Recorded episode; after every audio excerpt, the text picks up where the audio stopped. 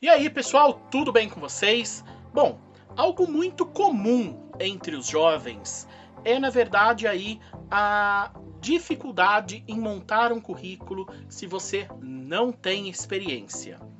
Daí a primeira pergunta que fazem é: Bruno, o que eu coloco no meu currículo? Eu não tenho experiência. Bom, vamos lá então entender um pouquinho melhor sobre essa questão de não ter experiência. As pessoas acreditam que ter experiência é somente um emprego registrado em carteira ou um contra com um contrato de estágio, enfim. Isso acaba não sendo tão verdade assim. É lógico que um emprego que você tenha registro é mais fácil você comprovar que realmente você trabalhou. Já um emprego que você não tem registro ou é, aquela loja que você vai esporadicamente no fim de semana para ajudar, por exemplo. Isso conta sim como experiência. Até porque o que na verdade conta como experiência? Conta como experiência todas as tarefas que você já realizou, que você teve que prestar contas para alguém que é isso, na verdade, que você faz dentro da empresa. Você realiza uma tarefa, você realiza uma, uma função e tem que prestar conta para o seu chefe, para o seu patrão, enfim, para quem quer que seja. Então, nesse sentido, tudo que você fez e uh, teve é, essa prestação de conta pode ser contabilizado como experiência. Então, Bruno, como que eu coloco isso no currículo? Vamos separar aqui em duas categorias. Primeiro, o que foi trabalho voluntário e segundo, o que foi trabalho remunerado. Ou seja, o que você fez e não ganhou e o que você fez e ganhou, recebeu para isso, tá certo?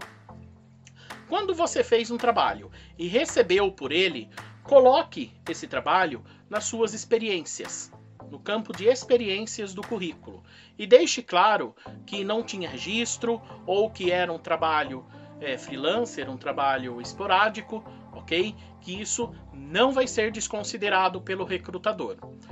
Outro ponto é se você faz trabalho voluntários. Esses trabalhos eles podem ser contabilizados como experiência e fazem total sentido e total diferença no momento de um processo seletivo. Eu particularmente gosto bastante de pessoas que fazem trabalho voluntário porque são pessoas que você percebe que não são acomodadas. Então isso faz diferença. A questão desses trabalhos voluntários, você coloca aí nas atividades complementares, ok? Não coloque em experiência, coloque em atividades complementares. Que isso vai fazer, eh, vai trazer benefícios para você. Agora, se você não tem experiência e não faz trabalho voluntário, aí você tem que focar nos cursos, tá certo? Até mesmo pessoas que têm, é, que não têm experiência registrada e pessoas que só fazem trabalho voluntários, é bom também é, dar um up aí nos, nos cursos. Estudo nunca é demais, ok? Foque nisso. E se você não faz um trabalho voluntário, Procure aí na sua comunidade o que você pode ajudar para outras pessoas, seja no asilo, seja na casa das crianças, na igreja que você frequenta, em qualquer lugar aí que dê para você realizar um trabalho voluntário em benefício da sua sociedade. Isso pode entrar no seu currículo, deve entrar no seu currículo e faz bastante diferença na hora do processo seletivo. Espero aí então que essas dicas tenham sido úteis para você.